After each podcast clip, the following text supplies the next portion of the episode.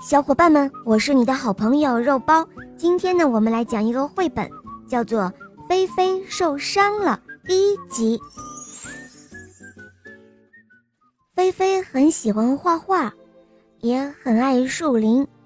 莫瑞老师对全班同学宣布：“哦，孩子们，放学后请找一棵你很爱的树，仔细观察它，看看它的树干、树枝和叶子。”明天你们要凭着记忆把树画下来。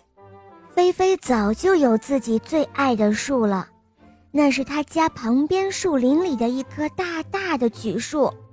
每当他觉得很生气或者很难过的时候，只要爬到榉树上，怒气和悲伤就会消失无影无踪。光是走向他的树，都会让菲菲觉得很棒。他深深地、慢慢地呼吸着，他非常仔细地注视着他的榉树。树干底部很粗，顶端细细的，像一个长长的三角形。树枝直直地向外伸展，枝头弯弯曲曲。菲菲一边爬着树，一边感受双手下光滑的树皮。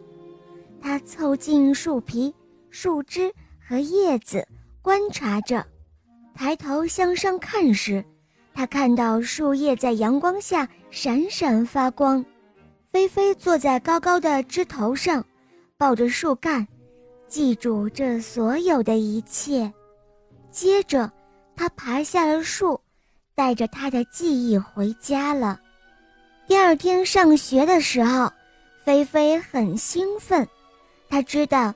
他的话会让大家知道他有多爱这棵树，他可以从心里看到这棵树。可是，当他用灰色画树干的时候，树看起来暗淡又悲伤，这感觉很不对劲儿。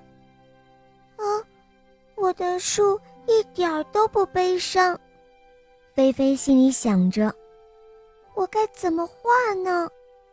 菲菲用松石蓝画了她的树，哇！现在树不再悲伤了，但是她遇到了另外一个问题：如果树是蓝色的，那么天空会是什么颜色呢？菲菲把天空涂成了橙色。现在树从背景中跳了出来，榉树看起来棒极了。就像这棵树给他的感觉那样的棒，可是只用绿色画叶子，看起来太暗了。菲菲记得树叶在阳光下是闪闪发光的模样，他试着把绿色和黄色的颜料混合在一起，他甚至知道这种颜色的名字，嗯，是苹果绿，没错。还能怎么让树看起来更美呢？他在树的周围涂上黄色，就像树正在发光似的。他还在这棵闪亮的树上加上了他在树林里看见过的动物。哇哦，菲菲现在真的好快乐。这时候，菲菲的同学小安看到他的画，他说：“哦，菲菲，你的树画错了。”真的树才不会是蓝色的呢！呵呵。好了，宝贝们，这一集呢就讲完了。难道菲菲的画真的画错了吗？